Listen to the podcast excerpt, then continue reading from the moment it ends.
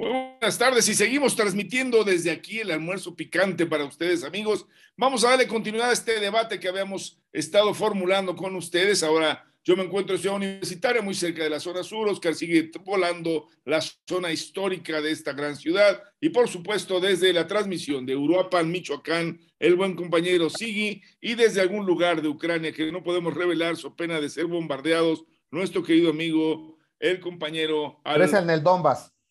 Ah, no, pero no, no, pensé, por un momento pensé que era Marcelo Ebrard. No, es su hijo, es el mismísimo. Pero está en el Donbass, está en el Donbass, eso sí. Compás. Es un bar, es un bar de ahí de la Narvarte, el Donbass. Donbass, que no invitas, se llama. Bueno, pues entonces, como lo hemos dicho, vamos a hablar de esos otros temas tan importantes como son este anuncio que ya se tiene de un dictamen con los eh, elementos del PRI, del PAN, de los otros partidos, de Morena, de las comisiones unidas de puntos constitucionales y energía, que seguramente ya con esto, teniendo el dictamen, se procederá a su discusión puntual, su aprobación ya por parte del Congreso. Y te pediría, Oscar, si nos puedes platicar un poco de qué va esta reforma, qué es lo que se está discutiendo y por qué tan importante. Entendemos, esta sería además la Cámara eh, de origen, abrió una Cámara revisora que es la del Senado y finalmente, pues esto que para muchos, obviamente para los que la habían tenido antes, le llaman una contrarreforma, ¿no? A la reforma inicial y nos hablamos de una reforma que puede realmente darle al pueblo lo que merece. Adelante, Oscar, cuéntanos, por favor. Mi buen Ulises, gusto en saludarte, Sigui, Carlos y queridos almorzantes. Qué gusto estar aquí nuevamente.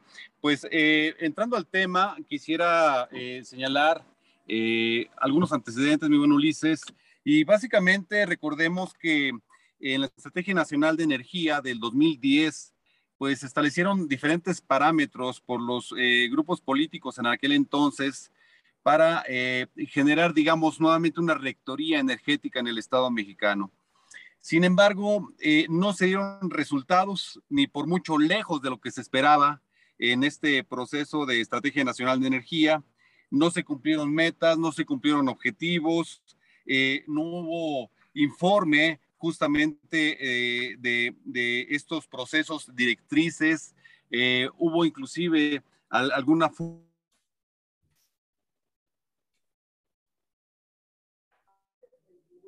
¿Se fugó? Se nos fugó.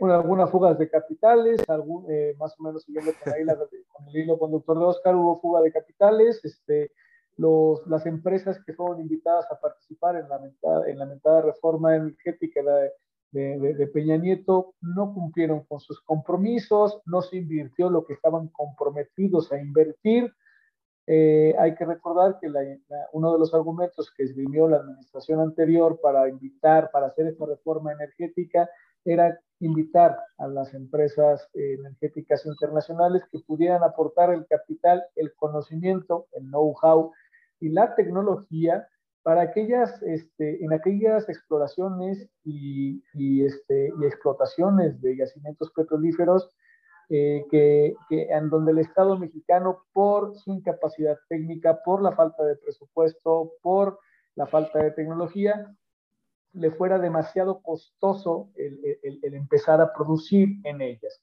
Llámese aguas profundas, llámese eh, este, eh, gas natural en la cuenca de Burgos, llámense yacimientos más pequeños en cuya, y, con baja presión y ya no estaban siendo redituables. La coyuntura internacional en ese entonces eran unos precios del petróleo tal vez no tan altos, ¿no?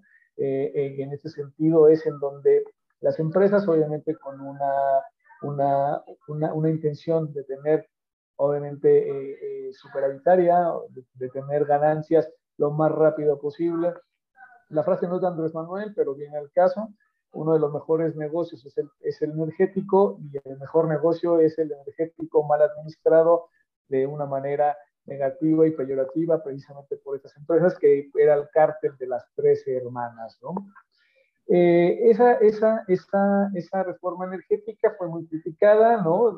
se, considera que el Estado mexicano cedió parte de la soberanía, cedió parte del territorio y de los recursos naturales que en el imaginario colectivo y desde, el punto de vista nacionalista deberían ser administrados por el Estado, deberían de servir como un puntal de, del desarrollo científico, tecnológico y de ingresos al país, y más siendo un país que precisamente tiene eh, eh, eh, una gran cantidad de yacimientos de hidrocarburos dentro de, sus límites nacionales y que a final de cuentas, pues bueno, sirve en dos vías. Uno, apuntalar el desarrollo científico, tecnológico e industrial del país y también es una fuente de ingresos para el fisco vía IPS, ¿no? Y vía, eh, que es este impuesto que, está indexado al, costo de la gasolina, y vía eh, ingresos eh, internacionales mediante la venta de estos hidrocarburos a otras naciones que no necesariamente las contienen dentro de sus fronteras nacionales. La coyuntura actual ha cambiado, la coyuntura actual es otra. Eh, eh, eh, uno de los efectos colaterales de la invasión rusa a Ucrania ha sido precisamente precios del barril cercanos a los tres dígitos, rebasando en algunos días los 100 dólares por barril, cuando en el caso mexicano, para el presupuesto de este año, había, está, está más o menos alrededor de los 35 dólares el precio del, ni a, de a los 40 llegaba ni era la crítica, ¿no? Sí. Exactamente. Entonces, bueno, se ha traducido esto en que durante este mes que ha durado este, la, la, la, la, guerra en Europa, insisto, Ucrania está territorialmente considerado dentro de Europa, no es Oriente Medio, aunque yo sé que su corazoncito está en el Oriente, maestro, en el CCH precisamente, pero este, no, eh, Ucrania no es, no es geográficamente considerado. corriente, corriente, no Oriente. Oriente. Entonces, esta guerra en Europa... Es para que usted me medio oriente, dije. Ah, ok, ok. Y, y, considerado la zona en la que está y los países involucrados, es que ha puesto el barril del petróleo por arriba en algunos días, por encima de los 100 dólares, eh, lo cual ha hecho, pues, de que, que ha hecho hacer a líderes europeos declaraciones tan disparatadas como que cada vez que le cierres la llave al gas, cuando cocines con la flama baja, cuando te bañes en menos de cinco minutos con agua más o menos tibia, le estás dando en la madre a Putin. Así que por favor, no te bañes con agua caliente, apaga la luz. O sea, declaraciones de este tipo con los inviernos que suceden en Europa, afortunadamente, estamos en abril y en algunos lados sigue nevando. Entonces, imagínense lo que, lo, que sería, y obviamente... en el pleno invierno así, pero y la clase, la clase política, obviamente, pues, pues, pues dirá, bueno, pues que coman pasteles, ¿no? O sea, ellos no, no, no, no padecen este tipo de penurias. Recientemente estaba leyendo el, el, el, disculpen mi alemán, el Süddeutsche Zeitung, ¿no?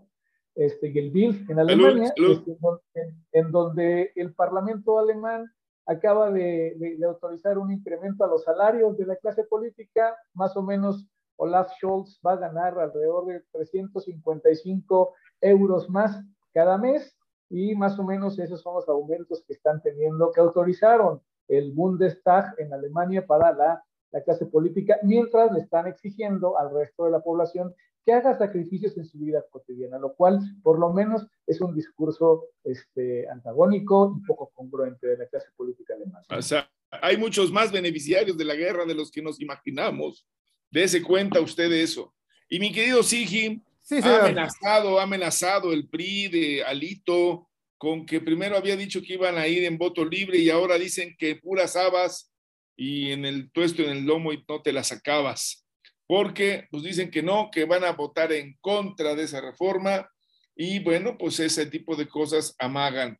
Y bueno, especulábamos si esto es un tema para incrementar su digamos, el costo de su decisión, si lo están, eh, estarán pensando, ya es como son estos muchachos y uno de mal pensado en las elecciones y ver si tienen algún beneficio en aquellos estados donde tienen ventaja como el estado de Hidalgo, por ejemplo, y que pudiera ser esta alguna circunstancia. ¿Qué opinión te merece? ¿Pasa esa reforma que por la vía de los hechos fue un fracaso y que ahora pues nos la quieren vender como si debiera seguir vigente para ¿Para qué si nos está costando enormidades? ¿Qué opinas, mi querido amigo? Precisamente, doctor, acaban, hoy, hoy mismo acaban de presentar su posición al respecto en los medios, en la, coalición Vamos México, el, ensamble este o lo que sea, y justamente estaban haciendo el rechazo, planteando el rechazo, cuando eh, ciertamente ya lo había sugerido eh, eh, que el PRI, el señor de la halitosis, ya estaba, o sea, que le huele la buchaca, ¿no? Que ya estaba estaba, había aceptado, había planteado, había, algunos de los, de los puntos por lo menos, ¿no? Pero no, no plantearon dejar en reserva, o sea, directamente dijeron no a la ley, este, y sus 12 puntos, o sea, así completitos, y efectivamente hicieron una, una contrapropuesta en la cual, pues bueno, pues es, es pan con lo mismo. Y mira, eh, yo creo que, que no solamente es por el hecho de quién la presente, sino efectivamente la de cuándo data esa, es, esa propuesta que están haciendo y lo que ha cambiado el mundo. Carlos ya hizo una, una excelente, Somero todavía, es nuestro gran internacionalista, de que trae guardados muchas más cartas abajo del, este, del, del, del sobaco, del, puño y la chistera y todo lo demás, y que va, va a referir más. Pero ya... que no estaba en el Medio Oriente, Europa, y ya con eso ya sientes que sabe mucho. Sí, ¿verdad? Me, me dejo apantallar fácilmente, perdóname. me retracto con todo nuestro auditorio, pero yo sé que va, le va a echar ganas Anita ahorita Carlos y nos va a referir. Pero el, asunto más bien de lo que representa Ucrania, con eso sí, o sea, no, no por la posición, aunque, aunque yo sí quisiera referir esa eh, o rescatar ese punto de, de, de, la posición Europa o Asia este, ucraniana porque, eh, bueno, pues es un paso, ¿no? lo que representa Ucrania en materia de, de, de, venta pues, eh, al resto de Europa y a otras partes del mundo, pues sí, sí es, sí es, sí, sí es un montón, ¿no? Ahora bien, en este caso, Estados Unidos y bueno, la OTAN, más bien, pues, básicamente lo mismo, plantean y, y, y, hacen un bloqueo o hacen una especie de resguardo raro, no sé ustedes qué opinen, con respecto a, la guerra y lo que está generando en la caída o en, el aumento de los precios este, eh, para, para, el resto de Europa, que se pone como, como si fuera como la Segunda Guerra Mundial. No sé, no sé si, si, si me estoy equivocando, corríjanme si es así. Del otro lado, cuando evidentemente lo que está haciendo Rusia es hacer una ocupación de las dos zonas rusoparlantes, ¿no? Y están las dos posiciones, ¿no? Como la de el nuevo Hitler, ¿no? Este, en esta visión en la cual va a arrasar con todo el mundo, lo cual dispara todavía más los precios eh, de, los energéticos. Y la otra, pues es como la del Corea, una nueva Corea, ¿no? Este, o una nueva división entre, entre las dos Coreas. Una y otra van, van a seguir repercutiendo en, los precios. Eh, una y otra tiene que ver también con las políticas internas, este, internas perdón, de Estados Unidos y una grave crisis que está viviendo. Y, y, además creo que una ceguera de los liderazgos este, europeos, los cuales no alcanzan a dejar a independizarse, a pensar por sí mismos o más regionalmente, o con respecto, por, lo mejor sería por supuesto por su población, ya lo dijo eh, hace un rato este, Carlos, sobre eh, eh, pues que coman pasteles, ¿no? Entonces, ni siquiera alcanzan eso, ¿no? Siguen siendo dominados, creo que por la posición hegemónica de Estados Unidos, creo que ya del pasado y que está y que va a afectar, ¿no? Y, y esto va a terminar pegándole a todo el mundo. Paradójicamente, ahora estamos en una bonanza en ese sentido, está en una posición que puede ser estratégica para México, puede ser eh, energéticamente hablando, y entonces la discusión al interior se vuelve más compleja. Pero también entonces en México tenemos que estar pensando en una, o, no sé, también corrijan ustedes si están de desacuerdo, creo que también estamos viviendo un proceso de eh, liberación de la, de la hegemonía española o sea, de, la, de, la, de, de los, uh, bueno, española y de otros, de otros y, otras eh, compañías internacionales que estaban lucrando con, mm, con los energéticos eh, mexicanos. Y creo que, que sí tiene que ver esta, esta, esta propuesta de reforma hacia una o esto sería la prueba de que es un paso hacia la eh, autonomía energética, ¿no? Básicamente. Adelante, Carlos. Qué, bueno que lo mencionas, Sigui. Recientemente, este, precisamente por el tema, me puse a releer un libro este, que se llama Los nuevos conquistadores, el papel de las empresas españolas en el saqueo de Argentina.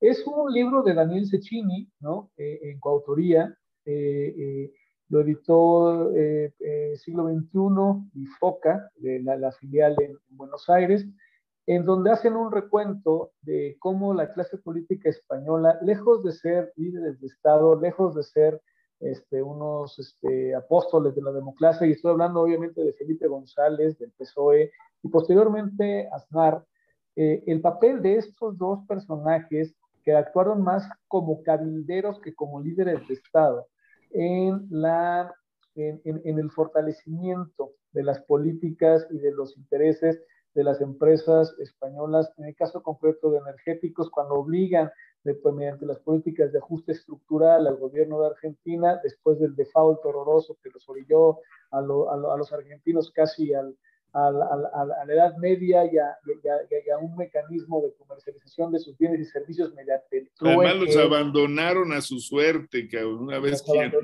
Me suena, me suena, me suena eso de abandonarlos el, papel de, el, papel de estos dos personajes, insisto, Felipe González y José María Aznar, como cabilderos, como lobistas, como personeros de las empresas energéticas españolas, caso concreto de Iberdrola y de Repsol, en el empecinamiento e insistencia para hacer, para las empresas nacionales, en el caso de Argentina, yacimientos petrolíferos fiscales, y en el caso de Bolivia también yacimientos bolivianos fiscales, etcétera, el equivalente a Pemex en cada una de las dos naciones, fueran vendidas a cualquiera de estas dos empresas a precios de remate, eh, eh, el papel activo que, que, la clase política de, del Reino de España jugó en el saqueamiento, de hecho el título del libro es así, este, el papel de las empresas españolas en el saqueo de Argentina, que hace, ya, hace, ya hace énfasis en las empresas energéticas. Hablamos de soberanía nacional, de sobre la rectoría del Estado, en la eterna dicotomía de cuánto Estado es suficiente, cuánto mercado es necesario, etcétera, etcétera. Mi planteamiento es que entre más Estado, con unas reglas claras, con un proyecto de nación en reivindicación de los intereses nacionales, siempre va a ser bienvenido. Con equilibrios políticos, ¿no? Con equilibrios políticos, con sanción, con, con rendición. Vigilancia, participación ciudadana, transparencia, democracia. Va a ser bienvenido. Las empresas tendrían que sumarse y ayudar y jugar con estas reglas del no tendrían por qué darse las Nada más que la, la, historia, la historia dice que no siempre han sido honestas. Es más, que han hecho cosas, digo, Estados Unidos y, y su experiencia, mi querido amigo, con esta empresa de, ¿cómo se llamaba? Ebron, no. Enron. Enron, ¿no? Te recordarás que, digo, hicieron cualquier cantidad de cosas a los propios gringos en medio de uno de los momentos más canijos haciendo y manejando el recurso, incluso las inversiones de ciudadanos para decirles, no, hombre, se van a hacer millonarios y todo el mundo poniéndoles y estos carnales quedándose olímpicamente con todo. Es correcto. ahí es donde agarraron la lana, les dijeron, vengan, préstenos, van a ver qué va a resultar y ven con toda la vigilancia, con los, todos los generadores. Creo que eh, resulta complicado, no digo que no sea lo deseable, pero ya las pruebas han demostrado que no necesariamente ocurre así, Carlos. Ni aquí, bueno, está pasando ahora mismo en, este, en España. La molestia de los ciudadanos, un poco tú lo platicabas al respecto de lo que le estaba pasando con los cobros también de las tarifas de energía eléctrica, están verdaderamente eh, fuera de órbita. Y esto que platicabas ahora, claro, resulta que para el señor este, Biden hasta le hacían la broma de que estaba escribiendo una carta a Putin y decía, Dear Talibán, por favor, deja de, ¿no? Entonces te das cuenta que andan en otro planeta, no lo ven, no les importa, ellos no lo tienen. Y creo que la regencia del Estado en muchos de los aspectos resulta indispensable, Carlos, compañeros. Y creo que la idea de esto es, va en ese sentido.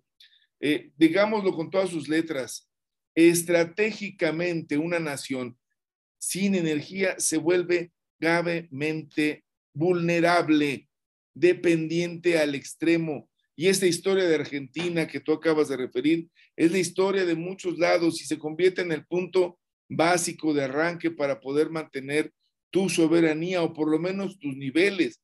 No es el tema de los niveles económicos, es de la subsistencia del Estado, Carlos. O sea, de la subsistencia mismo de tu proyecto como nación. Y eso, por supuesto que, por ejemplo, naciones como, como Rusia, cuando se ven afectados y dicen, este a la mitad del territorio, lo que sea, mi estimado Sigi, van y se meten y lo defienden y les vale un sorbete si dicen, oiga, qué horror, ¿cómo lo están haciendo? Es mi zona estratégica de control. Eso fue lo, por lo menos lo que hicieron los gringos cuando estaban peleando en Vietnam, diciendo que si no más en Vietnam, señor, no más en Vietnam, el comunismo iba a ser verdaderamente algo terrible y les justificaba y les daba y, y les promovía y les hacía desde McNamara hasta Nixon, toda la justificación era esto es un espacio estratégico para la supervivencia del Estado como imperio de los norteamericanos. ¿Cuál es la supervivencia para una nación como la nuestra, intermedia en, frente a algunos, pequeña frente a otros o en su tamaño? Si no tiene soberanía energética, si depende de lo que le van a seguir vendiendo, digo, todos dependemos, pero digo, si la dependencia puede convertirse en una deficiencia, estás en grave riesgo. Y creo que eso es algo que habría que, que observar. Estados Unidos, cuando no es algo que le afecte, recuerden ustedes ¿Por qué la actitud grosera, yo diría casi este, de, de, de balandronada? No, lo que, lo que les hizo a los puertorriqueños, ah. y no es, no es un Estado ah, eh, libre asociado, ¿cómo se llama la figura, Carlos? Ese Estado, libre, asociado. ¿Se acuerdan que cuando azotó este, este tifón enorme, este, este huracán terrible, que dejó sin energía eléctrica la isla? fue terrible y no hizo nada, nada que fuera un movimiento importante porque no lo consideraron estratégico, sobre todo el gobierno del pasado señor eh, Trump. Trump. Y esto habla de, de cine valiendo un reverendo cacahuate, si no es algo que les duela. Coman chocolates, es este rollo de, en mi ignorancia, pues yo lo que lo resuelvo, mi dolor comiendo chocolates. Quítales la energía, ponlos a padecer unos, unos días sin energía para tener el calor suficiente en el invierno en la zona de, de Manhattan. Digo, échale nada más tantito, o que la sufran los de Toronto. Bueno, ya la cosa se pone de otro tamaño. A nosotros pareciera que por estar en el trópico, temas como esos no son, no son útiles, pero el aire acondicionado en algunos lugares, y si no, pregúntenle al piojo que conoce la vida. Chicali, Chicali. ¿No? Eh, resulta, digo, un auto. se frío un huevo en la No se puede andar en la, calle en un carro sin aire acondicionado. Te metes en un coche y es como asfixiarte, carnal, solito. No se puede, verdaderamente es, es criminal. Vean los. los eh, si no es con un 12 de cervezas, no lo haces. Y tú dices, oye, ¿por qué se lo dieron esto a tales y cuales? No, no, bueno, pues es que era mejor, entonces ellos producían y no tenían lo que nosotros nos faltaba, y entonces el excedente nos lo dieron porque son bien amables, no porque les íbamos a pagar más. Espérame tantito, nos seguíamos poniendo cada vez más vulnerables. Creo que la historia de esto va en un sentido de la soberanía y hacia allá debería de. ¿O cómo la ves, Carlos? ¿Cómo la ves, hijo? Pues eh, bueno, si me permites, muy brevemente, creo que eh, en respuesta o este, para seguir hilando eh, con lo que han mencionado ustedes, yo citaría esta máxima o este concepto sociológico acerca de que hasta el siglo XX la hegemonía del Estado sobre la empresa, sobre el capital, fue patente y se manifestó en la política y defendió la, inserción de la empresa en estos lados. Pero a partir de la entrada del siglo XXI lo que se, se invierten los papeles y hay una hegemonía del capital sobre el Estado. Es más, Trump lo representa, es, es el primero que hace, que hace esta llegada, ¿no? Primero fue un, un, este, un actor, ¿no? Este, ¿Cómo se llamaba este? Uh, en los ochentas, eh, en la época del... Eh, Reagan. Reagan, exactamente. primero, primero, fue alguien que manejaba los medios y que lo hacía, pues, este, y, y, y, que, no, que no necesitaba actuar para otros, dijo, ¿por qué no yo? Y, y, en esta parte, en el siglo XXI, es un empresario que dice, si yo pago la política, ¿por qué no yo? Y asume la política con, con, con costos enormes. Y sí, creo que Estados Unidos está viviendo una crisis política muy grande, no energética, doctor. Eso es, es importante esto que acabas de decir. ¿Qué pasaría si comenzaran a tener una, una, una crisis en ese sentido? Su posición sería totalmente. Pero eh, fíjate, esta, esta seguridad energética que están teniendo es a costa de pues, la extracción y el agandalle que han tenido sobre otras regiones del mundo sistemáticamente cuando, cuando podían ser... Uh, eh, cuando eran hegemónicos y cuando, y cuando podían proyectar estas balandronadas que hizo Biden sobre la persona del, del mandatario ruso, de, de, Vladimir Putin, y que además hacían temblar a todo el mundo. Hoy día creo que eso no está pasando. Entonces, mucha gente o muchos gobiernos están dejando ir, no están haciendo la lectura. Ahí otra vez, y perdónenme, nuevamente, hacia política política exterior, la mejor política exterior es la política interior, en este caso, y pues viceversa. Y lo está demostrando, creo que el gobierno de México. Ahí sí, yo, yo haría, lo recalcaría y lo defendería. Eh, sí ha tenido una buena lectura, ¿no? O sea, sí ha tenido Andrés Manuel, por ejemplo, la, la información de decir, ah, pues este desgraciadín, aquel y aquel, han estado lucrando y le pagan a tal y le han pagado a tal. Y tan es así que tuvo el flujo de los dineros para la, reforma la reforma anterior, para las famosas reformas estructurales que jugaron y tuvieron mucho peso ahí y tenía la información de quiénes eran y cuáles eran las relaciones. Ahora bien, en este caso de estas empresas españolas, pues sí es un poco, o sea, generalmente y otra vez sociológicamente es eh, otra máxima, es el, eh, fenómeno de la, eh, del desequilibrio y, y de y del ¿qué? ¿Qué es eso? No, ya me estás confundiendo. Pegues en la frente. Ah, sí, sí, así, así. Sí, sí, sí, Este, eh, no, de, de, de, la hegemonía de, los, de, los, de las grandes potencias sobre los países pequeños. Pero aquí estamos hablando de un país, mm, digo, igual que Argentina o que México y que es España.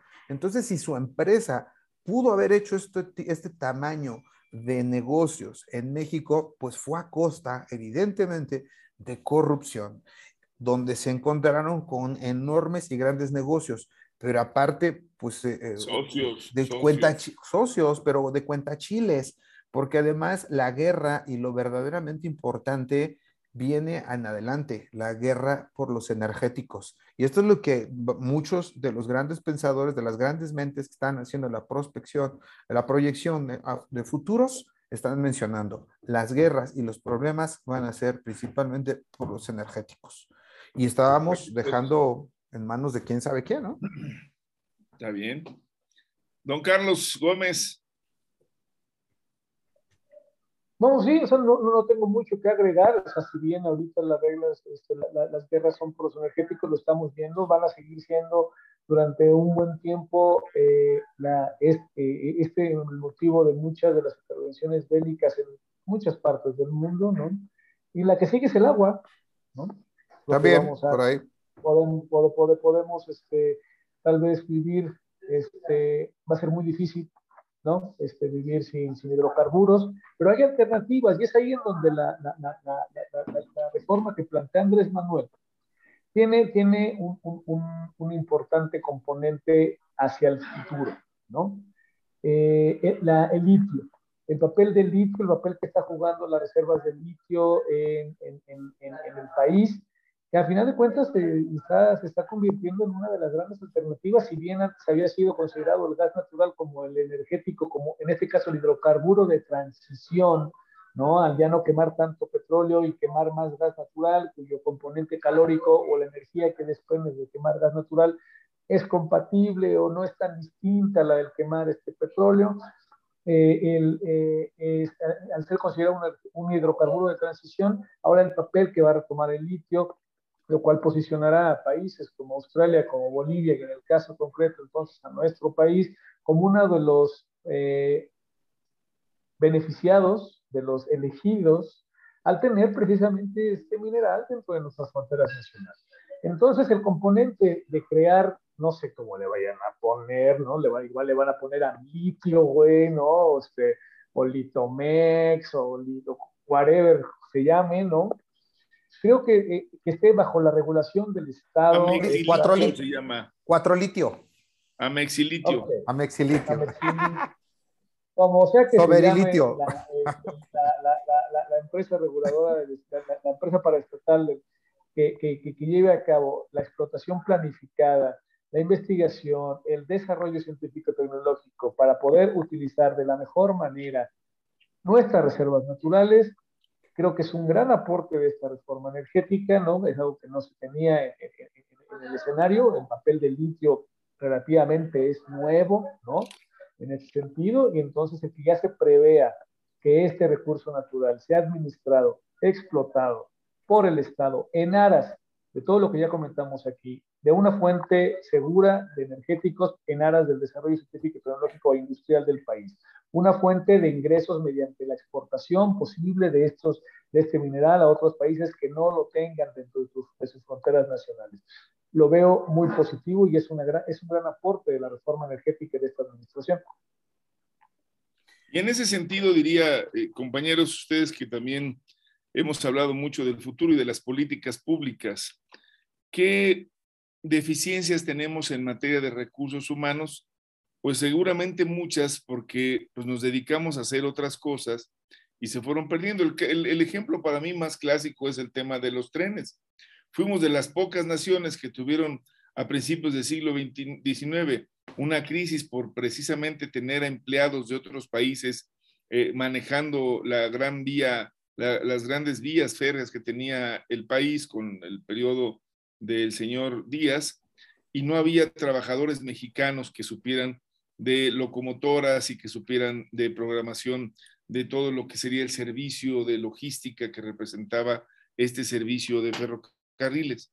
Y se aprendieron y tuvieron que aprenderlo luego de la de la intervención de la Revolución Mexicana y que tuvieron que pues, habilitar seguramente maquinistas y gente y se fueron haciendo poco a poco.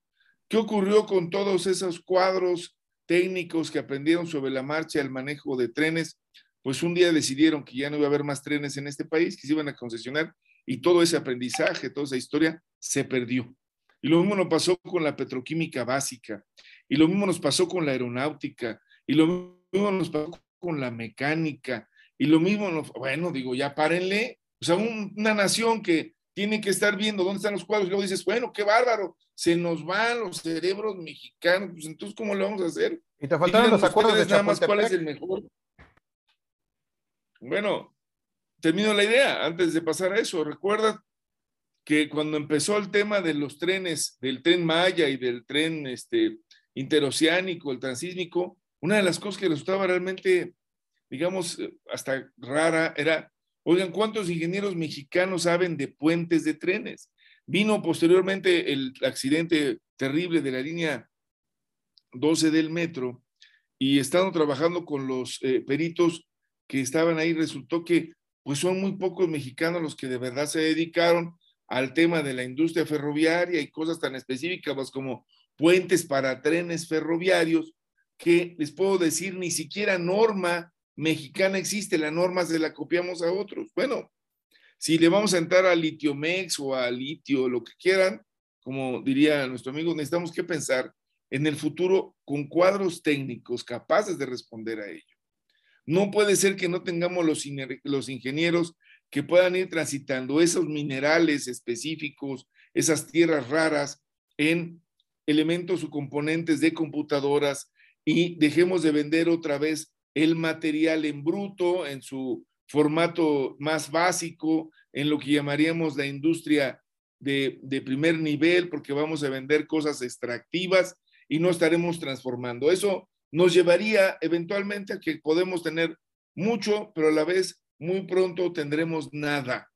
Y yo llamaría por eso mismo a que en una discusión en donde lo que vamos a poner en juego es el regreso a la autonomía, a la soberanía sobre este tipo de, de áreas de oportunidad, estas áreas estratégicas, pues tenemos que tener el personal y tenemos que apostarle a ello. Eh, En México decimos que tener una industria aeronáutica, alguna vez lo platicábamos contigo, Sigi, era así como, no, eso lo hacen algunos del poli, eso de andar haciendo eh, nano eh, satélites, ha de ser una cosa nada más para quién sabe quién, y toda la burla, ¿verdad? Sí, claro, en México, ¿cómo vamos a hacer un aeropuerto? Y además vende ayudas, guácala, qué rico. Deberíamos de tener otro lugar donde se puedan hacer. Y esta falta de confianza, pues evidentemente hace que digas, bueno, pues sí, ¿para qué, verdad? ¿Para qué hacer adobes? Mejor los compramos hechos. ¿Para qué comprar este, satélites? Mejor que nos los fabriquen. ¿Para qué les vendemos tierras raras y que nos los regresen en forma de pilas? ¿Para qué hacer petroquímica? Mejor compramos gasolinas. Creo que hay que romper con esa lógica también de dependencia, eh, digamos, mental. No hay peor manera de ser esclavo que asumiéndonos esclavos. La esclavitud estaba en la condición del ser humano que se asumía como ser una pertenencia de otro. Cuando tú rompías con eso, tenías que romperlo primero en tu concepción y saber que podría ser liberto, que podría ser libre y que podías dejar de tener las manos atadas, que podías ser un manumiso y que podías entonces convertirte en alguien que empujara en la dirección de construir algo. ¿Cuál fue la crisis de, Esparta, de, Espartaco? Que al final no creían los eh, liberados o los libertos que podían tener una nación propia o para qué luchar contra la esclavitud si al final serían simple y llanamente alguien que lo único que sabía era ser, ser, ser esclavo. Yo creo que aquí estamos jugándonos el futuro de generaciones que tal vez aún no nacen, pero si vamos a tener el litio, como se le llame, más valdría la pena, como lo vimos y lo aprendimos con Pemex, que necesitamos los cuadros y no tardarnos como nos tardamos con Pemex en hacer un Instituto de Mexicano del Petróleo prácticamente treinta y tantos años después de la expropiación, ¿no? Casi hasta el 80 nace el Instituto Mexicano del Petróleo y mientras tanto la expropiación había sido en el 38. O sea, imagínense ustedes nada más qué representación puede tener esto. Y si vamos a tener entonces el litio para que nos acordemos hoy y luego mañana nos lo quiten y digas, oiga, ¿por qué no se lo da mejor a los amigos españoles que ellos sí saben hacerlo, hombre? Aunque no tengan ellos litio, pueden manejar el litio de los otros y vosotros no sabéis. Yo de verdad, creo que tendríamos que, que romperlo y hagamos un esfuerzo y yo aplaudiría no solamente la decisión de darnos soberanía, sino la decisión de verdad de ser un país que crea que puede ser verdaderamente soberano y no ande comprando de nuevo a ver quién lo salva y buscando emperadores allende nuestras fronteras o más allá del mar, ultramarinos. Si me permite muy rápido contarle un chisme acerca de esto a nuestros almorzantes. Doctor, ¿Se acuerdan de aquel almorzante, queridos almorzantes, se acuerdan de aquel uh, llamamiento de los eurodiputados al gobierno mexicano por los periodistas? Y usted dirá, ¿y eso qué tiene que ver con la energía, Jolín? ¿Y qué tiene que ver con la madre patria de España?